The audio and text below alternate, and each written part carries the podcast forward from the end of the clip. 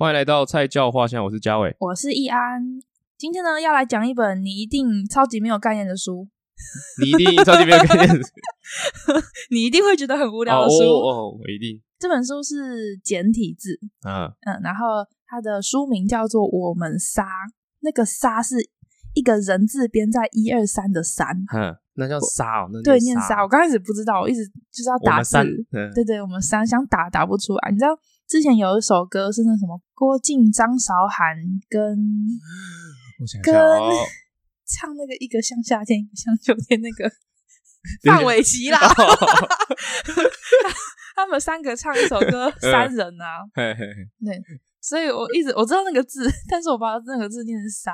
一个像夏天，我就想说，哦，那个是谁？突然想不起来。黑人他老他老婆，我真的不，我还忘记这首歌嘞。就是我还记得怎么唱，但是我有点忘记了。对对对，就是他们三个。然后我那时候在想说，讲自己的时候，那个字我要念沙还是念三？算了，我还是念沙好。所以你插话也是念沙吗？对，是念沙。好，然后这本书的作者叫做杨绛。杨绛。对，这个名字外国的选手，好，第一任谢谢第一人谐音梗，谢谢，抱 歉抱歉。啊，杨杨绛听起来是一个很男生的名字吧？嗯，她是一个女生哦，对，她是一个女作家，她的本名叫做杨继康。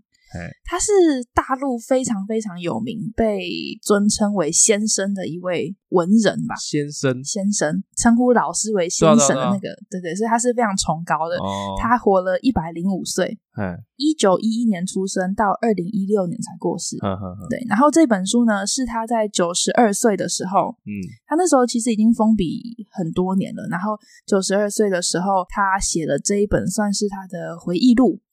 嗯，她的老公是钱钟书，钱钟书也是大陆非常非常有名的一位作家，等于说他们全家都是都是作家，都是文人啦。啊、那包含杨绛的爸爸，嗯，也是非常非常有名的读书人。杨绛一九一一年出生，他爸在那之前就是那种比如光绪年间出生的人，嗯，他那个时候就已经是那种中国派去国外的一些留学生。啊，所以他爸是毕业于那种比如说上海南洋公学啊、早稻田大学，然后那种美国的一些学校毕业回归的一些一些人啊，嗯。那他爸是一个法学家，跟三毛他爸一样是念法律的。然后包含杨绛的妈妈哦，在那个年代，他妈竟然可以是上海的女子中学毕业的，哦、就是全家都是读书人，蛮少数的吧？那那个年代背景下是。然后钱钟书也非常有名啊，他包含他一个后来非常有名的作品叫做《围城》，后来也有翻拍成电影啊、电视剧、电电视剧，对对，嗯、那个。最原始版本的作者就是钱钟书。哦，对，那这一本书就是他写他们从以前年轻，然后一直到他老，算是回忆录啦。啊、然后这本回忆录里面分成三个部分，他哎、欸，他字都简简体字，都是简体字，所以我看这本的时候有一点不习惯，因为我不常看简体字，嗯，但基本上都还算是看得懂，只是速度会相较于看繁体字慢一点，嗯，对，就大家都说看得懂啊，所以对对对，没什么问题。其实刚开始，如果你以以一个全然没有背景知识的情况下看这本书，你完全不会发现杨绛是一个这么厉害的作家或是翻译家。你只会看到她是一个母亲，她是一个妻子，但是不会发现哦，她是一个被中国尊称为先生的一个文坛巨擘女性这样子。嗯、那她的女儿也是一个，嗯，算是中国有名的老师学者啦。对，那她跟钱钟书生的独生女就是她女儿叫钱媛。嗯，这个回忆录呢分成三部，第一部她是写梦。其实刚开始我想说，他这个到底在写什么？因为他是活到一百零五岁，算是非常老，对，非常久了，对，非常久。她的老公跟她女儿就是先后都离世，而且才隔一年啊，然后对她来说打击很大啊、呃。他他形容的方式是，他们一直走在一个古驿道上面，然后他们去一个像是客栈的地方，嗯、有一个奇怪的规矩跟警告，告诉他们说要怎么样，要怎么样，然后他们会找到一个像是。船的门牌之类的，那个就有点像在比喻病房啊。你看到后面，你才会比较知道哦，他这个是在讲什么，他在，想要暗喻什么东西。那他会一直形容说，呃，钱钟书被从他们家带走了。嗯、其实那个时候我会一直很困惑，想说他这边是已经在讲文革了嘛？因为就像我们前面刚刚在讲，他们全家都是读书人，嗯，然后他们其实，在中间有经历到中国就是文革的时候，哎，所以他们算是有被批斗的，嗯、的一群人这样子。他们的回忆录算是有一部分是在写他们三个人是如何在这个家走散的，啊，就是有人过世，然后都用刚刚那个方式去写，这样。对，难怪是梦。对，他他他就用梦去形容他，嗯、然后后面有一段是在讲他跟钱钟书年轻的时候去国外留学游学，然后回到中国被批斗等等的这些故事。嗯、对，所以它分成算是两大个部分，那其中一个部分他用梦境去去形容，嗯嗯嗯，就有点像有时候那个。梗图啊，或者是一些就在讲说哦，我梦到什么东西，那种感觉有点像，都是我梦到，都是我梦到，对对对对，那时候就哦，真的是这样子，都是我梦到的。所以他是用哦异曲同工之妙，对对对，他大概是用是用这样子讲，所以他他的第一部嗯是在讲一个反复出现的短梦，嗯，那第二部是在讲说他们三个走散了，然后是一个万里长梦。然后第三部是写说，我一个人思念我们仨，就是在讲说他跟杨杨绛跟钱钟书相识之初，一直到他们三个人死别失散，然后横跨六十几年的岁月，嗯的的一个故事。好，所以他他刚开始在讲那个梦的时候，他就讲说，嗯、呃，我忽然想到第一次船上相会的时候，钟书问我说，你梦还做不做？他说他那个时候才想明白，说啊，他曾经做过一个小梦，怪钱钟书说，你怎么一声不响的走了？嗯，钱钟书就故意在梦里面慢慢的走。他说他让我一层一层送，尽量多句句，把一个小梦拉成一个万里长梦。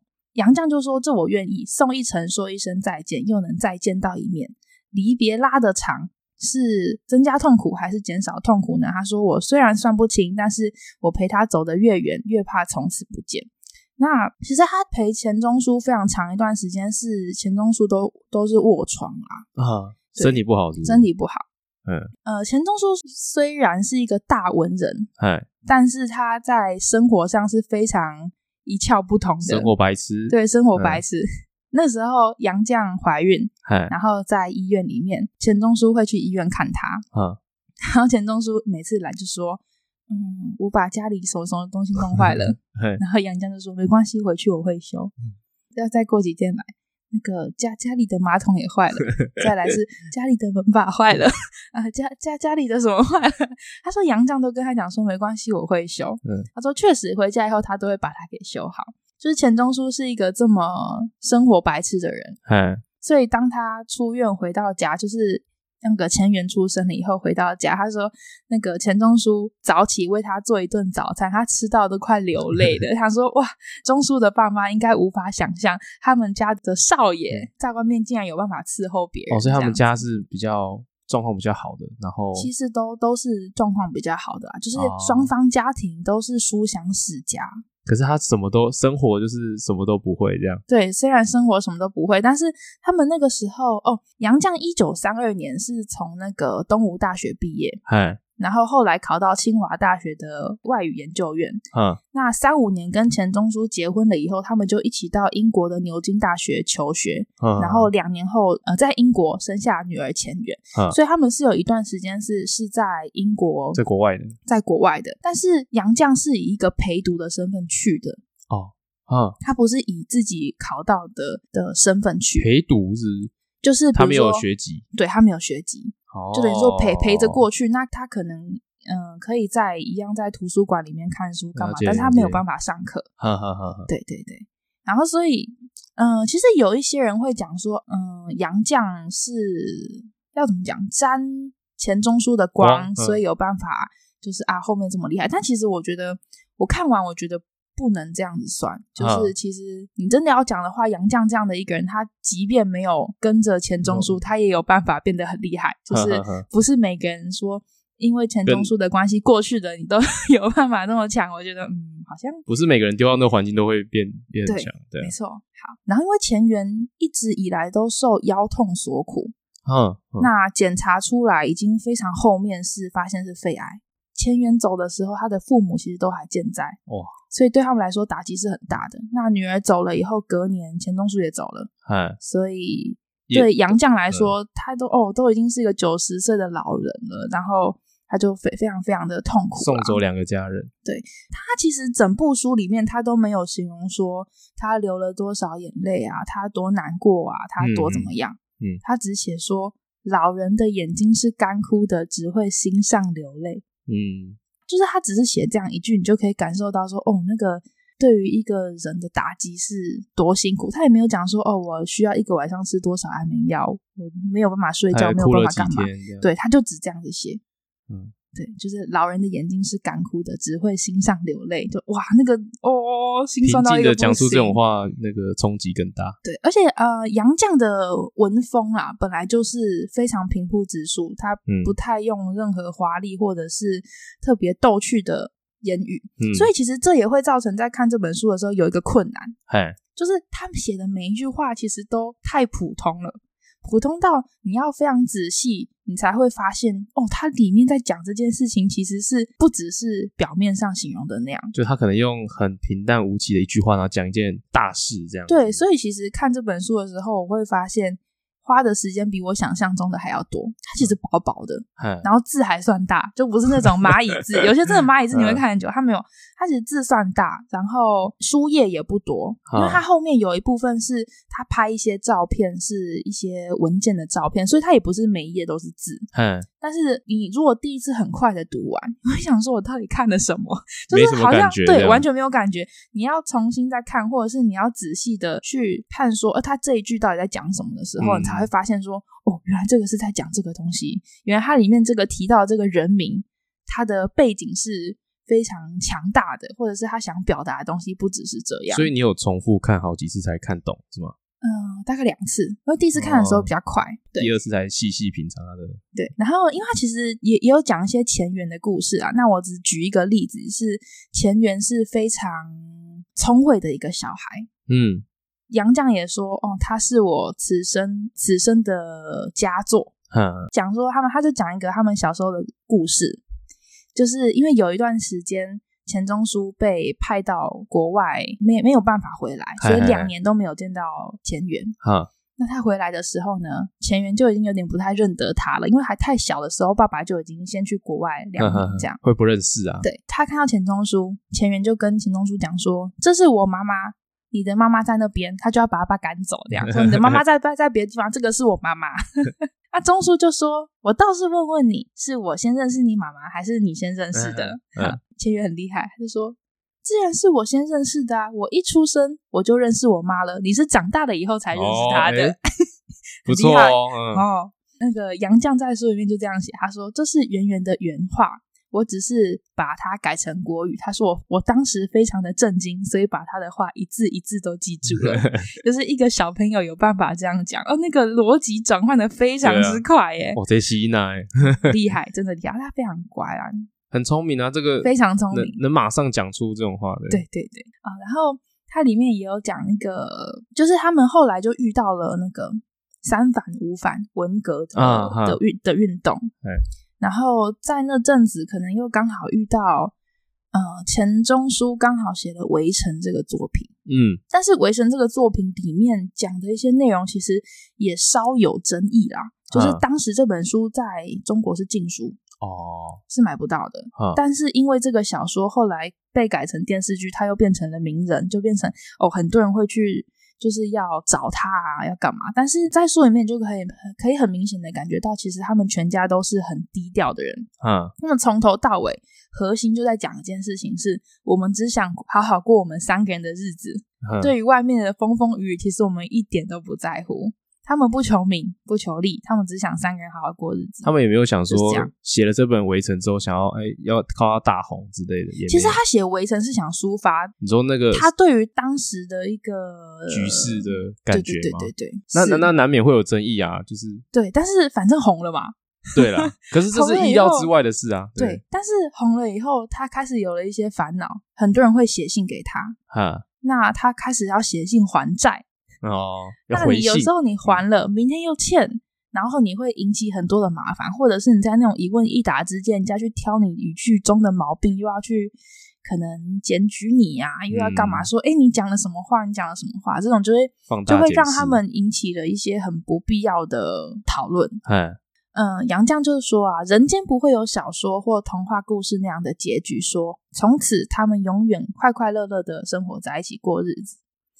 他说：“人间没有单纯的快乐，快乐总夹带着烦恼和忧虑。人间也没有永远，我们一生坎坷，暮年才有了一个可以安顿的居处。但老病相催，我们在人生道路上已走到了尽头。嗯、其实他们相好好相聚的时间不算长，他们后来就过世了。嗯，对，哎、欸，他们是很早就，哎、欸，应该说她老公很早就过世，是不是？没有，其实都活到很晚。他他女儿也活到六十岁才过世。对啊，所以他大概九十、嗯，就是她老公也九十八九十才过世，差不多，就是也是活到，其实算活到蛮久的啦，很厉害嘞。其实，对，其实很厉害的。嗯嗯，它里面啊讲到那个文革的的那那一大段啊，其实算是我看的比较辛苦的一趴，就有一点历史历史的东西在里面。对，因为。哦，我对那个民国初的那个历史 本来就不是很熟悉，然后杨绛的文字又是那种在一些大历史面前的抉择，在他看来都是清淡如水，所以你会在一个没有很完整历史架构的情况下，就想说他都在讲什么？为什么他就只是写这样？他就没有把大事件写出来，他就是对单纯就是啊，他发生了，那我就就写。我看到的东西这样子，对，像是一九四九年那时候，大家在近代解放，哎，那只是因为他们都是嗯不愿意做外国人的中国老百姓，嗯，所以他们面对那一一连串的政治运动，他只这样子描述，他就只讲说，发动起来的群众就像通了电的机器人，都随着按钮统一行动，都不是个人了，嗯、他就只这样讲，那就是他眼中看到的世界，哎，对，他就只这样子 讲。所以他说，那个时候就连一些旧社会过来的知识分子也有不同程度的变。呃，他说有的是变不透，有的是要变又变不过来，嗯、还有一部分是偷偷的不变。呵呵对，他就在讲那个时候，可能大家有各自的立场，然后有各自的无奈。嗯、只是有有时候就是那些群众不知道讲说是被洗脑，还是说就是在他看来就像是通了电的机器人。叫叫你往哪里你就往哪里，听起来像是被洗脑的感觉，啊。大大概就是这样子讲。嗯、对，那三反五反那个时候其实算是以反反腐败跟反贪污为名义的一个政治运动啦。嗯、那刚开始的三反是他的目标是中国共产党的党员，哈，五反的主要是那个时候国内的资产阶级，哈就是打压这些人啦。那他们刚好读书人，然后。在当时也算是资产阶级，嗯、所以就是绝对会是被打压的一群。但是他女儿，他女儿因为非常的优秀，嗯、所以被选进去了所谓革命群众的那一派。嗯、就是钱媛的爸妈被贴标签是所谓牛鬼蛇神，嗯，但是钱媛是革命群众，嗯，所以他们回到家了以后，那个三人内部的矛盾，在家里是一个非常巧妙的缩影吧，嗯。他他他说那个时候他和钟书被群众揪出来，成了牛鬼蛇神。钱元急着要回家照看他们，所以呢，他就只好在众目睽睽下走到他们家的大院子，然后他先写好一张大字报，和牛鬼蛇神的父母划清界限，然后贴在他们楼下的墙上。嗯，他我很讨厌你们之类的之类的，或者是我批判他们什么什么，都是在思想上跟他们划清界限，对，他才有办法回到家。对。对，然后他说，钱媛到家以后一言不发，就贴着他们坐在旁边，然后抱他们什么之类的。然后，所以他也不对，其实他们也很要怎么讲矛盾吧，很矛盾，因为是钱媛他的自己的立场。对，嗯、但是即便如此哦，就是你看得出来他们那个时候的辛苦和无奈。嗯、但是杨绛的文字里面并没有太多的批判。哈，对，他就他、哦、他后来就只有讲说，我们这个家很朴素，我们三个人很单纯。我们与世无求，与人无争，只求相聚在一起，相守在一起，各自做力所能及的事情。啊，那碰到困难，钟叔总和我一同承担，困难就不负困难，还有个阿元相伴相助，不论什么苦涩艰辛的事，都能变得甜润。我们稍有一点快乐，也会变得非常快乐。所以，我们三是非常不寻常的组合。嗯，他就只有这样子讲，就他其实没有没有多说啊。可是钱媛他应该也是不愿意被选进去的吧？嗯，可是，在那个时候，可能选进去是一个保障，也是一个荣誉吧。哦，是一个荣誉哦，是是一个荣誉。它不是一个随便你想进去就可以进去的地方，就可以被选进去的地方。哦、它也也要你有够有才干，你要有才能，你要有文采，你要有能力，你的家世要干净，嗯，要 blah blah blah，你才能被选进去。可啊，可是他们家就已经被。变成牛鬼蛇神，他还有办法被选、嗯、选进去，就是他够厉害哦。然后人缘也很好，嗯，对，然后老师也很提拔他这样子。嗯，然后啊，里面最有趣、最有趣的一段，我那个时候是真的太好奇了。我想说，他这样子写那个人到底是谁？然后我才去查，查，才去查，我发现哦，也太有趣了吧！我先跟你讲这一段他是怎么怎么写的，好了。好，好，他说我们读书啊，总是从一本书的最高境界来欣赏和品评。我们使用绳子，总是从最薄弱的一段来断定绳子的质量。那坐冷板凳的书呆子就是他们自己啦。嗯，待人不妨像读书般这样子读。那政治家或者是企业家，也许把人当作绳子使用，但是中书代乔木同志把它当书来读。他就第一次提到了乔木同志这个人。嗯，就不知道乔乔木是谁。嗯，但是你后面会发现啊，这个乔木同志好像是一个非常非常位高权重的人。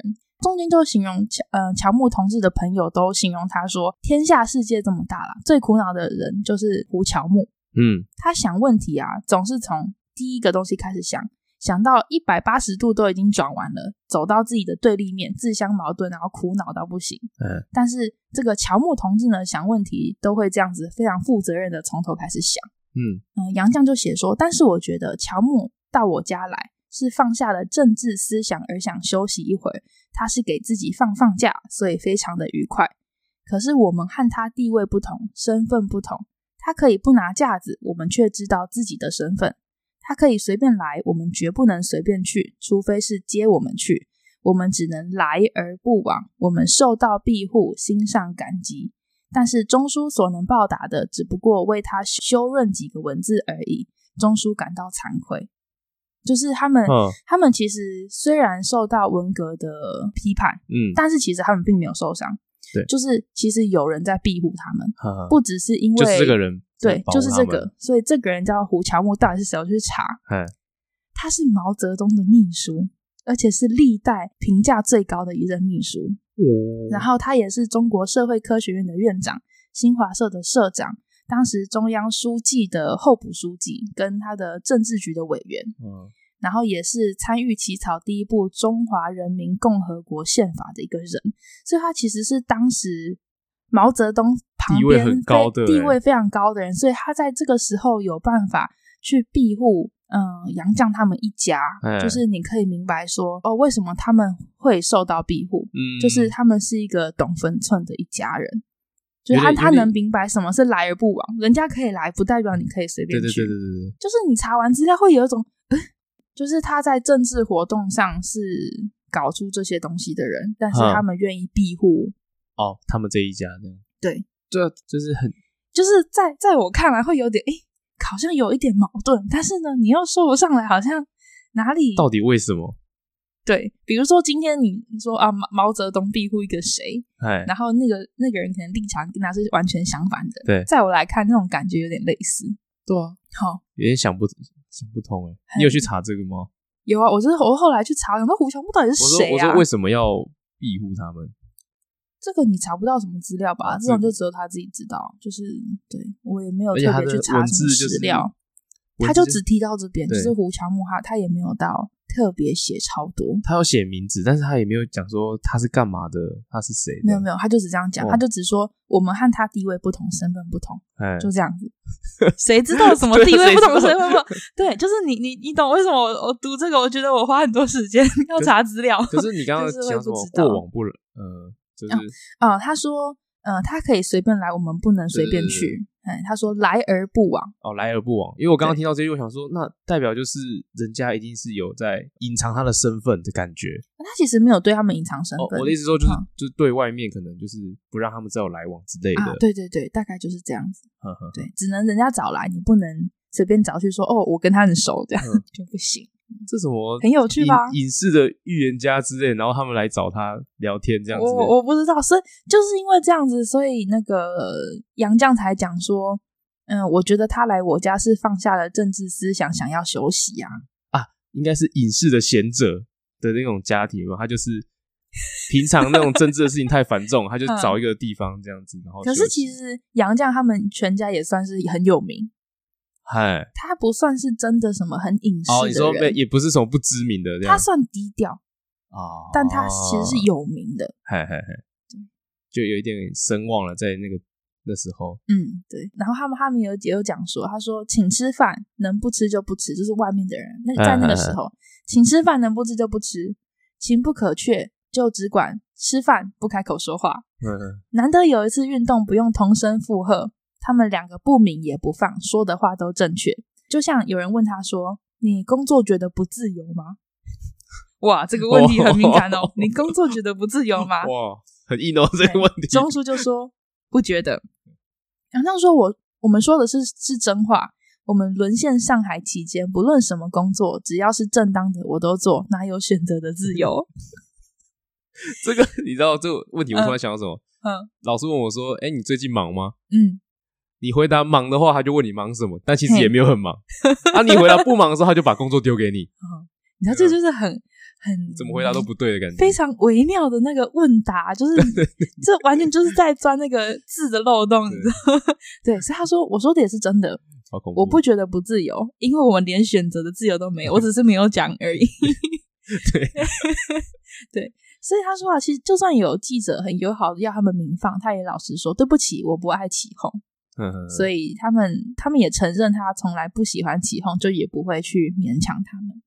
所以就算是一个非常低调的一家人啊，对啊。然后嗯，他们三个就是杨绛，嗯、然后钱钟书跟钱媛，他们三个的人生旅途，从中国到英国剑桥，到法国巴黎，然后再回到中国，其实就是非常典型知识精英的学院之旅，就是当时中国派出去的留学生这样子。嗯嗯对啊，只是家是温暖，但外头却是算是风雨飘摇啦。那这本书我们仨就是算在讲这六七十年之间他们的故事，就是你可以从中窥探一些中国当时的情况。嗯，当然他没有写得很明白，那个、非常的隐晦，就是在那个时空背景下的一些故事，这的故事啊。对，但是。对当时的知识分子来说啦，就是一九四九年国民党跟共产党的抉择，还有到一九五零年中期开始，就是有一些反右运动，哈哈哈，一直到再后来一九六六年开始的十年文革，对他们来说都是一个非常无法挣脱的枷锁吧。嗯、就直到他们过世啦，他到二零一六才过世、欸，诶你怎么会找到这本书的？哦，怎么会找到这本书？好问题、欸，哦、我不知道为什么啊，因为那时候一六年。那个杨绛，一六年，他过世的时候，对，二零一六年他过世。那那个时候，中国有开始在炒杨绛这个人，就是开始有炒一些争议啦。嗯，他们在争议讲说，在文革期间，他身为一个非常位高权重的读书人，但是却选择低调的过日子，不愿意出来争取一些东西，干嘛干嘛的，嗯、就是在批判他这样子。嗯，但是你会觉得很没有必要，你用你现在在一个二零二零的。的视角在批判一个人在文革的时候，哎、欸，你在清朝的时候怎么可以这样子？这样子？对啊，而且那个时候就是为什么你要去逼别人在当时都一定要抛头颅洒洒热血？嗯，对啊，人家的为什么人家一定要想要好好过？但是你觉得他应该要？哎，你怎么没有出来？你这样子没有做到一个身为你是一个文坛巨擘的，你不不，你应有责任，懂吗？大概就是这样。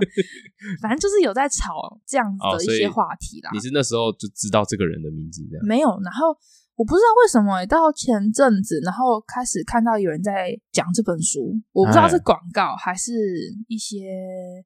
就是写文凭的，就开始有出现这本书啊。那那个时候也没有，就其实也都没有写那么细，就只知道是一个老人在快要死之前，啊、一一一个一个老人家，然后在女儿女儿跟老公都死掉了以后，九十几岁还提笔写了一本自己的回忆录。啊、那个时候大概就是知道这样，对这本书的印象，对对。然后后来才去查。哦，而且这本书也不好买耶，因为台湾比较少在卖简体字的书，嗯，然后也是在二手书店找到这一本，所以是因缘际会下才找到你。哎，对，你是有特别想要找这本书，是不是？就是他在我想要找的书的清单里面，哦、里对，然后我只要有机会，我就会把清单拿出来，然后再 check 说，哎，我来现现在来这边找不找得到现在里面想要的所有的书，这样寻宝的感觉，对，大概是这样。就哎、欸，很有趣，多知道了一个平常不太会接触到的作家。因为平常应该你不太会看到，很难呢、欸。因为应该说这种书对你来讲，你第一眼看到太远了，对，不会有什么兴趣。尤其是简体字，其实我以前超不喜欢看简体字的，看简体字觉得很累耶。就是对啊，有些有些会看不懂啦。嗯，但大多应该都还可以。哦，然后我要讲啊，就是我们一直没有特别讲说杨绛是个为为什么这么厉害，可以被称之为先生。哎，他有非常非常多的事迹啦。那我们也不一一的讲，我就举一个最简单的例子好了。其实杨绛最有名最有名是他的翻译，他是非常厉害的翻译家。嗯，他那个时候翻译了一本书，叫做《堂吉诃德》。嗯，《堂吉诃德》其实是西班牙的文学著作。那在一九五七年，大陆有一个三套丛书的编委会。那那三套丛书就是一个是马克思主义的丛书，一个是外国文艺理论丛书，一个是外国文学名著丛书。嗯、那《唐吉诃德》就是被分类在外国文学名著丛书的选题之一。哎、但是《唐吉诃德》是不是一个薄薄的书？它是一个非常大的一一套书啦。哦，嗯、它是一个系列，是不是？嗯，不算是系列，但是这个书算是一个文学著作。就是非常大，它不是什么薄薄的书。嗯、那杨绛本来就是专门在研究西洋文学小说的，他本来就很喜欢这一部书。嗯、然后反正他就是被找上门说拜托他去翻译。嗯、然后他说不管你要从哪一个文字转译都可以。这个意思就是《唐吉诃德》可能已经被翻译成英文啊、文法文、嗯、或者什么文，比如说已经翻译成英文、法文，就是恶意的感觉。对，那其实英文、法文是杨绛本来就会的语言的。哎所以那个人就跟他讲说，你要从英文翻，或你要从法文翻都没有关系。他他他就找来了五种英文、法文的译本，细细的对比。他觉得这五种都有他的所长跟欠缺的，但是都不足以代表原作。嗯、所以他在他四十九岁的时候开始学西班牙文，为了要翻。呃，四十八岁的时候开始学西班牙文，为了要翻译这个东西。你知道，其实学语言啊。不管是你说啊，我学到可以念、可以读、可以聊天，哈，跟你要去翻译翻译是有非常大的差别，没错。而且它不是翻译通俗文学，嗯，它是翻译文学著作，就是经典的名著，那个。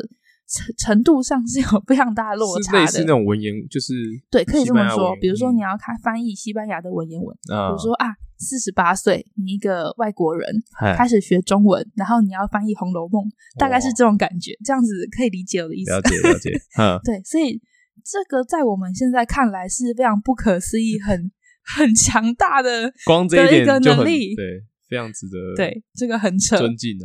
好，所以呢，一九五九年开始，他开始学西班牙语。他每天坚持不间断，到六二年，就是过了三年，三年，他已经可以读懂比较艰深的文章了。嗯，然后他就开始选择了，呃，最难的《堂吉诃德》版本，是一个西班牙皇家学院编著最具权威性的版本，开始翻译。嗯，然后在一九六六年的文革初期，他就翻译完那本书的第一部跟第二部的三分之二。嗯。在那个时候啊，翻译到八月的时候，他的译稿就是被迫交出，等于说被没收了啦。嗯、就在文革的时候，嗯，也是他跟钱钟书被打成牛鬼蛇神的，算是同个时期。哎，他说有一天啊，他在单位打扫一间脏屋子的时候，他就在那个废纸堆里面，突然发现自己的译稿在里面，在里面发现。他很想把那本译稿偷带回家，但是没有办法带回家，他就只好先托人保管，说就是等于说等这个风头过了，你我再跟你要这个东西。他现在那个没有办法带走，嗯，又等到了一九七零年，对，然后一个年轻人把这部译稿还给他，帮忙他，嗯、算是帮忙他。然后七二年呢，他们他就继续翻译那个《堂吉诃德》，但是因为。就是那个译文已经被搁置太久了，嘿所以他等于说有点，你读到一半突然断掉，你还又要再从头的的那种，就是比较辛苦的感觉。对，所以是一直到七八年，他才全部翻译完。哇，十九二十年了。对，很强。然后，所以这一部《堂吉诃德》是呃世界上第一部以西班牙原著，对翻译翻翻译成中文的一本书。哦，是第一本。对，就在就是演讲，好厉害，真的厉害。然后那个谁啊，她老公钱钟书，刚刚不是在讲《围城》吗？嗯，《围城》是钱钟书写的唯一一篇长篇小说。嗯，然后他第一版是一九四七年在上海出版的，但是因为四九年的时候政治的问题，他就没有办法在大陆和台湾印。嗯，只有在香港出现过盗版印刷，嗯，对，然后八零年才又重新就是有出版啊，干嘛干嘛的，又重新出现了，对，然后后来也改拍成电视剧啊、电影什么的，嗯，对，所以都算是啊充满了争议，然后在那个背景下，对啊，对，只是这本书。他其实对于这些他们所谓我们后后人去评价他在工作上面的成功，他都非常的轻描淡写的提到，他的重点都是觉得在乎他们家钱钟书，或者是在乎钱媛，他的重心一直都不在那功与民上面。对对对，就是这这本书，你就完完全全可以感受到这件事情。与世无争的感觉，而且他们的他的视角好像看破一切、看破红尘的感觉。对，可是他确实也年纪非常大了。他那个时候哦，对了，他也是在年纪大的时候写，真的年纪很大。他在书的比较后面，他就写啊，一九九七年早春，阿元去世。嗯，一九九八年岁末，钟书去世，我们三人就此失散了，就这么轻易的失散了。嗯世间好物不坚牢，彩云易散琉璃脆。现在只剩下我了一人。我清醒的看到以前当做我们家的寓所，只是旅途上的客栈而已。家在哪里我不知道，我还在寻觅归途。嗯，对，他这本书就是收在比较后面，就是在讲这件事情。啊，嗯。怎么样？你觉得这这本书 没有比我想象中还要有趣一点？啊、还要有趣一点？我原本想说，你会不会觉得这种东西很无聊？因为它其实有带到一点历史，我觉得这个哦，对，还蛮好玩的。他其实中间有写超级多，就是交代的非常清楚说，说哦，他们一下在上海，一下在哪里，然后几年的时候接了什么样的工作，然后遇到了怎样的人，嗯、其实他都有写。嗯，只是那个写可能都是一两行交代他们一两年的，就是那个对我来说有点太难，就是我没有办法一一的理解，说他现在提到这个人名，可能又是一个什么惊涛骇浪的人物，就是我不知道。你光一个汤吉诃德就搞了二十年。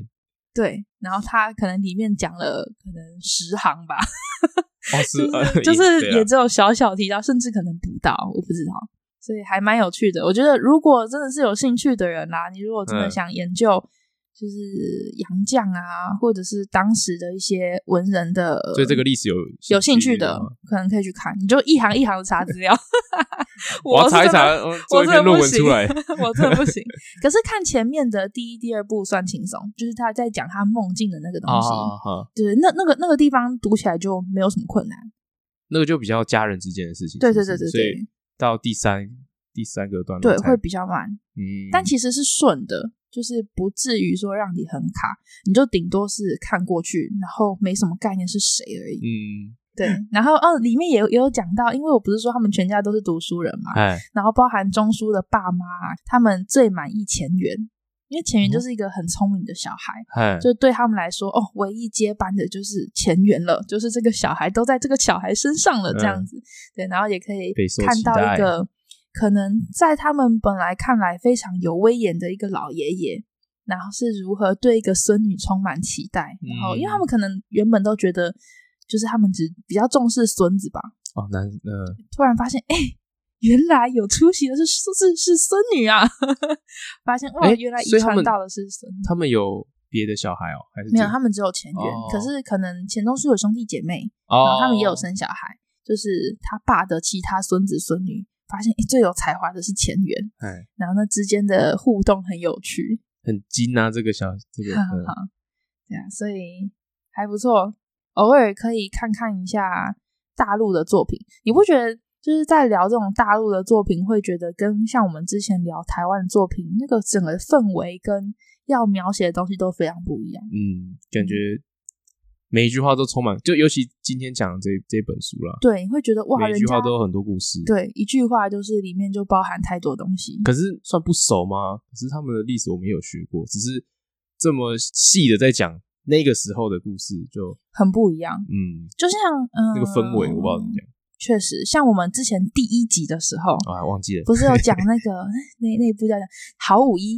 啊，然后有有五一跟国庆嘛？对，五一跟国庆，啊，我好厉害，我好厉害，好第一部五一跟国庆，其实那个时候的时代氛围就可能跟这个有一点稍微重重叠到，然后包含嗯张玲哦，作者是张玲吧？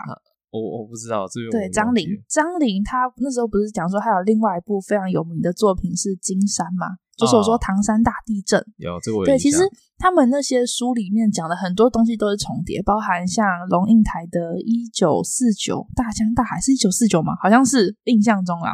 嗯，反正那里面讲的很多故事都是，比如说从一个外省人的眼中去描写这个事件，嗯，或从一个共产党员看这个东西。或一个当时的平民老百姓，非常生活底层的在讲这件事情，跟现在他们一个读书人在看这件事情，哦，角度都超级不一样。同个时间点，就类似的时间点，但是都是不同的人，不同的人跟不同的环境，甚至是不同的时候，或者是当时像杨绛他们就是被派出去留学回来的嘛。嗯，他当时也有一些是有所谓的淘金梦，嗯，美国的淘金热热热潮，然后那那本叫什么啊？我忘记了，反正就是有很多书都是在写那个，可能都是那五十年内发生的事情，但是都超级不一样。所以我才说那时候现代史超混乱，就是 也是，就是我看到后来我根本不知道那个时候其实最真正的样子可能该是什么，或者是其实也没有所谓真正的样子。对啊，就是、这都是我们听到看到，就是主观的视角，它就是一个视角。哦，对。就像今天，比如说以杨绛的角度来写这个东西，跟啊，如果今天毛泽东来写这个时候，哇，可能又长得不一样。嗯，对，或者甚至是如果今天胡乔木有写当当初的事情，可能又是另外一个视角。嗯，对。那比如说那五十年，你是用很多人的一个视角去把这五十年建构起来。对，所以我后来就是慢慢有觉得。嗯，不管是比较久以前的那个年代，或者是可能比较现代式，就是靠非常不同的书的视角，嗯、然后慢慢慢慢把那些拼图拼凑起来吧。就是历史课本上面写什么，我根本一个字都已经不记得了。其实也已经没那么重要，它可能可以给你一个脉络的提示。嗯，但是如果你是认真想要知道啊，这个时候到底发生了什么事情，我觉得就真的是要多读多看，然后查资料。嗯。对，我觉得多读多看嘛，我就觉得还蛮好玩的。这也是一个其中一种在看历史相关的书籍的乐趣啦。嗯，对，因为我觉得其实还蛮多人会很排斥看这种书。你说，可是应该说，就像这种书，我就不会第一时间挑到它。其实我也不会第一时间想挑到它。如如果那个时候我看到的那个文凭是在讲哦后面文革这些东西，啊、不是讲说哦他是在讲说他。呃，女儿老公死掉以后，那么年纪大的人，然后写这本书的话，我可能也不会去看。对啊，如果是单纯如果讲文革的事情，你可能就觉得啊，那对我可能就不会在我的书单里面。对，但算是意外的收获。我觉得有时候看书也是一种缘分。哦，这是缘分哦。是，它是。我觉得只要找到自己有兴趣的书，然后只要把它看完了，都会是很不错的，都能从中获对啊，获得一点东西。没错，你看，像是我现在每。没没有没有每个礼拜听啊，哈，就偶尔偶尔听你讲这些东西，我也是蛮有趣的，对吧？虽然我说我我也觉得我不记得太多了，没关系啊，我觉得就当听故事，就是也希望老板们有时候听我们频道，也未必是说你真的要对书有没有特别大的兴趣，就可以诶知道这本书，然后知道他在讲什么东西，对，就当一下，就有点算是当奇闻异事在听吧。嗯，极有意思，真的啊，就是就是当当当一个故事听，就是人家提到说，哦，对我有听过这个人之类，其实也蛮好的。OK，好了，那今天就先到这边喽。我是易安，我是嘉伟，下次见，拜拜，拜。